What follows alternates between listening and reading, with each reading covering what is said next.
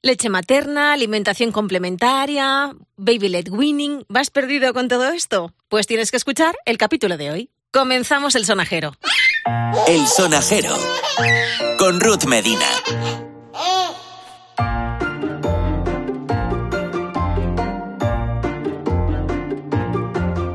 Cada 4 de marzo se celebra el Día Mundial de la Obesidad. Para combatirla necesitamos hábitos saludables desde bien chiquititos. Para eso tengo hoy conmigo aquí a Elena Toledano, nutricionista de Roots Mind Foodness.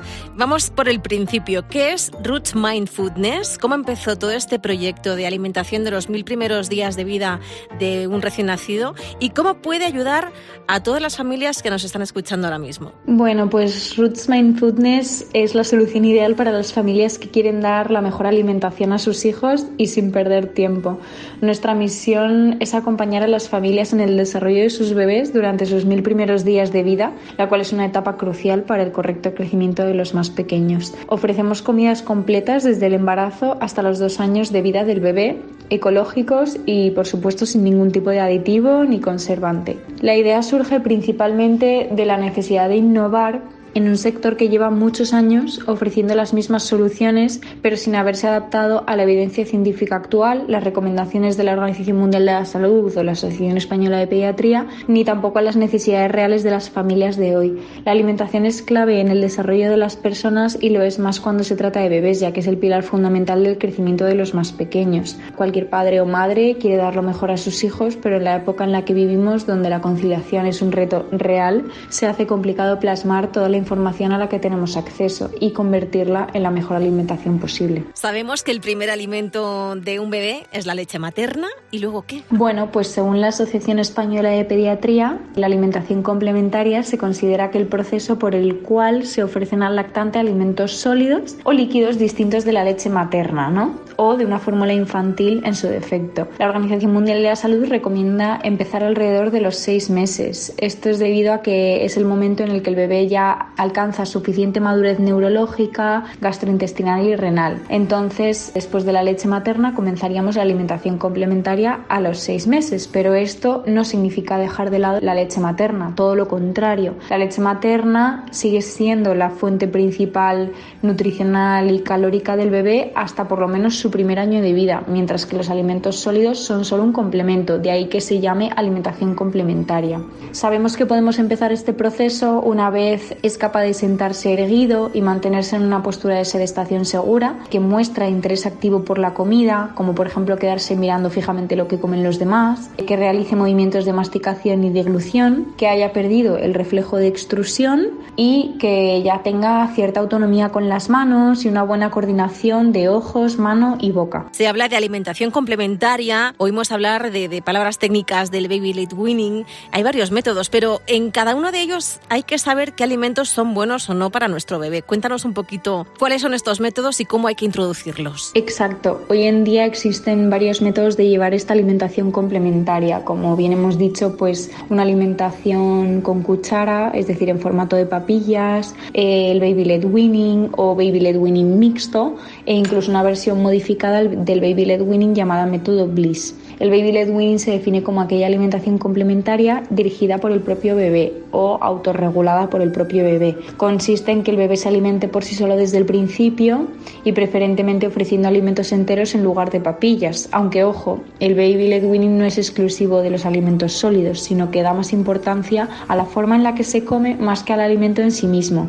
Por ejemplo, un bebé estará haciendo baby led weaning se agarra con sus manos alimentos que estén ligeramente aplastados. Y en cuanto a los alimentos pues ciertamente no hay unos mejores que otros para empezar, aunque la Asociación Española de Pediatría recomienda ofrecer de manera prioritaria alimentos ricos en hierro y en zinc. También se deben introducir los alimentos de uno en uno con intervalos de unos días para poder observar la tolerancia y la aceptación. Algunos ejemplos de alimentos ideales para comenzar a los seis meses podrían ser, en cuanto a los cereales y tubérculos, pues la patata, el boniato, la yuca, arroz cocido, gachas de avena. En cuanto a las frutas tenemos el plátano o la manzana cocida, aguacate. De proteína animal podríamos ofrecer pollo o carne hervida, hamburguesas caseras de carne o pescado, huevo en tortilla francesa, pescado hervido sin espinas, eh, verduras cocidas, cualquiera es perfecta para empezar legumbres, ya sea en formato entero como los garbanzos o en hummus, hamburguesas de lentejas y grasas saludables buenísimas para los bebés como el salmón, el aceite de oliva virgen extra, crema de cacahuete, tahini, es cierto que en Roots siempre decimos que no existe el alimento perfecto para empezar, siempre y cuando sea seguro, colorido y saludable para el bebé. Pero eh, hay ciertos alimentos que no están recomendados, ya sea a nivel de salud o de higiene alimentaria, como alimentos que tampoco están recomendados en ningún momento de su crecimiento por ser perjudiciales por su salud a largo plazo. ¿no? Eh, en un primer lugar tendríamos alimentos que no podemos dar hasta pasado el año por lo menos, como son la leche, y los derivados lácteos, como el yogur o el queso. Sí que es cierto que la Asociación Española de Pediatría dice que sí que se pueden empezar a dar pequeñas cantidades de yogur o queso a partir de los 9 o 10 meses, pero la leche habría que esperar por lo menos hasta pasado el año. ¿Hay alimentos buenos y alimentos malos para los niños? Hay algunos que a algunas edades no podemos darlos, como los pescados grandes con mercurio y demás, pero ¿qué alimentos no se deben dar nunca en la etapa de crecimiento de un bebé? Aquellos alimentos que no son recomendables hasta por lo menos los dos o tres años de vida mínimo serían las algas, las espinacas, la borraja, las acelgas, las bebidas de arroz, las tortitas de arroz, las cabezas de mariscos, los pescados azules grandes como el atún o el pez espada, carnes de caza, sal y especias fuertes como el chile, pimentón picante, tabasco y este tipo de especias que son demasiado potentes. Alimentos que no son recomendables en ningún momento de su crecimiento pues serían el café, el té y el alcohol, por supuesto, los zumos, ni aunque sean caseros, ya que es básicamente como proporcionarles agua con azúcares libres. Ultraprocesados como por ejemplo aperitivos salados, palitos, bollería, galletas, cereales infantiles, postres, yogures para bebés, chuches, snacks, etc. Por supuesto, azúcar tampoco, edulcorantes, endulzantes artificiales y miel. Y por último, embutidos y carnes procesadas. Todo este tipo de alimentos no son recomendables en su momento de crecimiento porque pueden afectar tanto al desarrollo psicomotor como a su salud a largo plazo. ¿Y qué hacemos si, por ejemplo, nuestro bebé rechaza la comida? Que esto es muy habitual. Le pones un plato de brócoli delante y te dice que te lo comas tú. ¿Cómo hacemos para que no rechace ese plato de brócoli? O a lo mejor es que no lo hacemos demasiado apetecible. Lo primero es que tenemos que entender que muchas veces este rechazo no atiende a razones específicas y es una etapa por la que todos pasan alrededor del año y que se irá pasando poquito a poco. Es cierto que hay veces que mm, los bebés pueden llegar a necesitar una exposición de hasta 15 veces un mismo alimento hasta que lo acepten y esto no significa que no les guste o que mm, les sepa mal, sino que simplemente están en un periodo de aprendizaje y lo normal es que lo rechacen. Para evitar esto lo máximo posible, lo ideal es exponer al bebé a los alimentos en su formato entero para que se familiarice con ellos desde el principio. Si yo nunca le he presentado un brócoli entero, es menos probable que se lo coma años después porque se le generará rechazo. Es decir, si yo siempre le he dado papilla de brócoli, que es de color verde, y un día le presento un trozo de brócoli, lo más normal es que me lo rechace.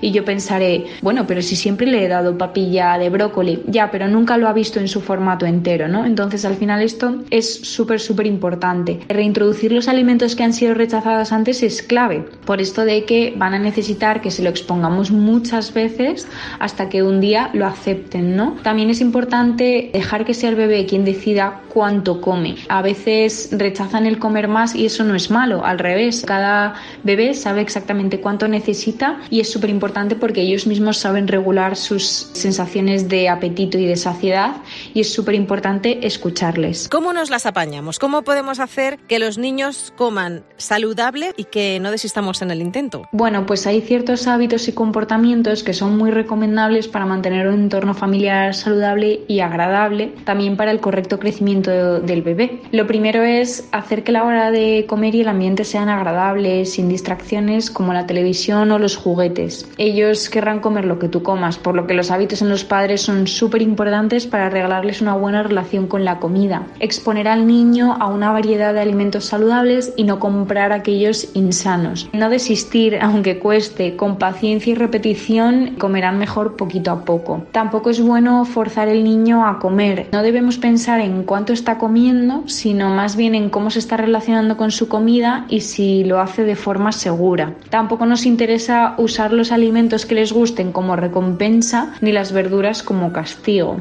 Desde Roots consideramos que el mejor regalo que podemos hacerle a un niño no solo es alimentarle de forma saludable, sino enseñarle a disfrutar de una alimentación saludable desde el inicio de su vida. ¿Tenéis algún tipo de receta o algún tipo de menú confeccionado para que podamos eh, descargarlo y lo podamos ver y vayamos un poquito más guiados? Esta es una de las iniciativas que hemos querido tener desde Roots y que se pueden ver perfectamente en nuestra página web de www.rootsmainfoodness.com, sobre todo con los productos para pequeños, con papis y alfis, en los que las verduras vienen en su formato entero, por lo que promovemos que el bebé se relacione de forma saludable a nivel organoléptico con el alimento, ¿no? Entonces, al final el bebé acaba por aceptar mejor en el futuro una alimentación saludable que si desde el principio se ha estado eh, alimentando con triturados o potitos comunes. Nuestros papis al final son comidas completas diseñadas por nutricionistas para el bebé de entre 6 meses y un año y alfis están destinados a aquellos bebés para mayores de un año y hasta aproximadamente los dos años. Ambos tipos de recetas contienen ingredientes 100% ecológicos y tienen la característica, como hemos comentado, de que vienen hervidos y sin triturar. Podremos ver de forma fácil las verduras, los cereales integrales que utilizamos, tubérculos, carnes, pescados y legumbres. Y algo súper importante también es que vienen todos los ingredientes adaptados a cada mes de crecimiento. No nos encontramos un mismo producto para un periodo cubierto de seis meses, sino que según las necesidades nutricionales que los bebés tienen a los seis meses, a los siete, a los ocho, a los nueve y al año y medio, así es como vamos adaptando nuestro producto. También tenemos en cuenta los ingredientes y su combinación para favorecer al máximo la absorción de hierro, que como hemos dicho es algo súper importante en esta etapa de alimentación complementaria. ¿no? Aún así, si las familias no se sienten tan cómodas con el método de tomarlo entero, al final siempre tenemos la opción de triturarlo. ¿Cuántos niños con obesidad hay, verdad? Desde Roots Mind Foodness lo que quieren es eh, comprometerse a que nuestros pequeñajos adopten unos hábitos saludables desde bien pequeñitos y combatamos lo que no queremos que tengan, obesidad infantil, ¿verdad? Sabemos lo difícil que es hoy en día encontrar eh, productos que cumplan tanto la parte de una alimentación saludable como el reto de cocinar cada día para nuestros bebés y en Roots queremos formar parte de ello como compromiso hacia la sociedad y también porque somos conscientes del problema que supone la obesidad infantil en España. O sea, es claramente una epidemia silenciosa reconocida a nivel mundial. Más del 40% de los niños en España tienen ya sobrepeso u obesidad y este número es que se ha multiplicado por 10 en el mundo entero en los últimos 40 años. Elena Toledano, nutricionista, gracias por haber estado aquí en el sonajero. A ver si conseguimos que nuestros peques coman saludable desde bien pequeñitos. Y tú ya sabes, cualquier cuestión, cualquier tema que quieras que tratemos, tienes un buzón, el sonajero, arroba cadena100.es. Un beso de Ruth Medina. El sonajero con Ruth Medina.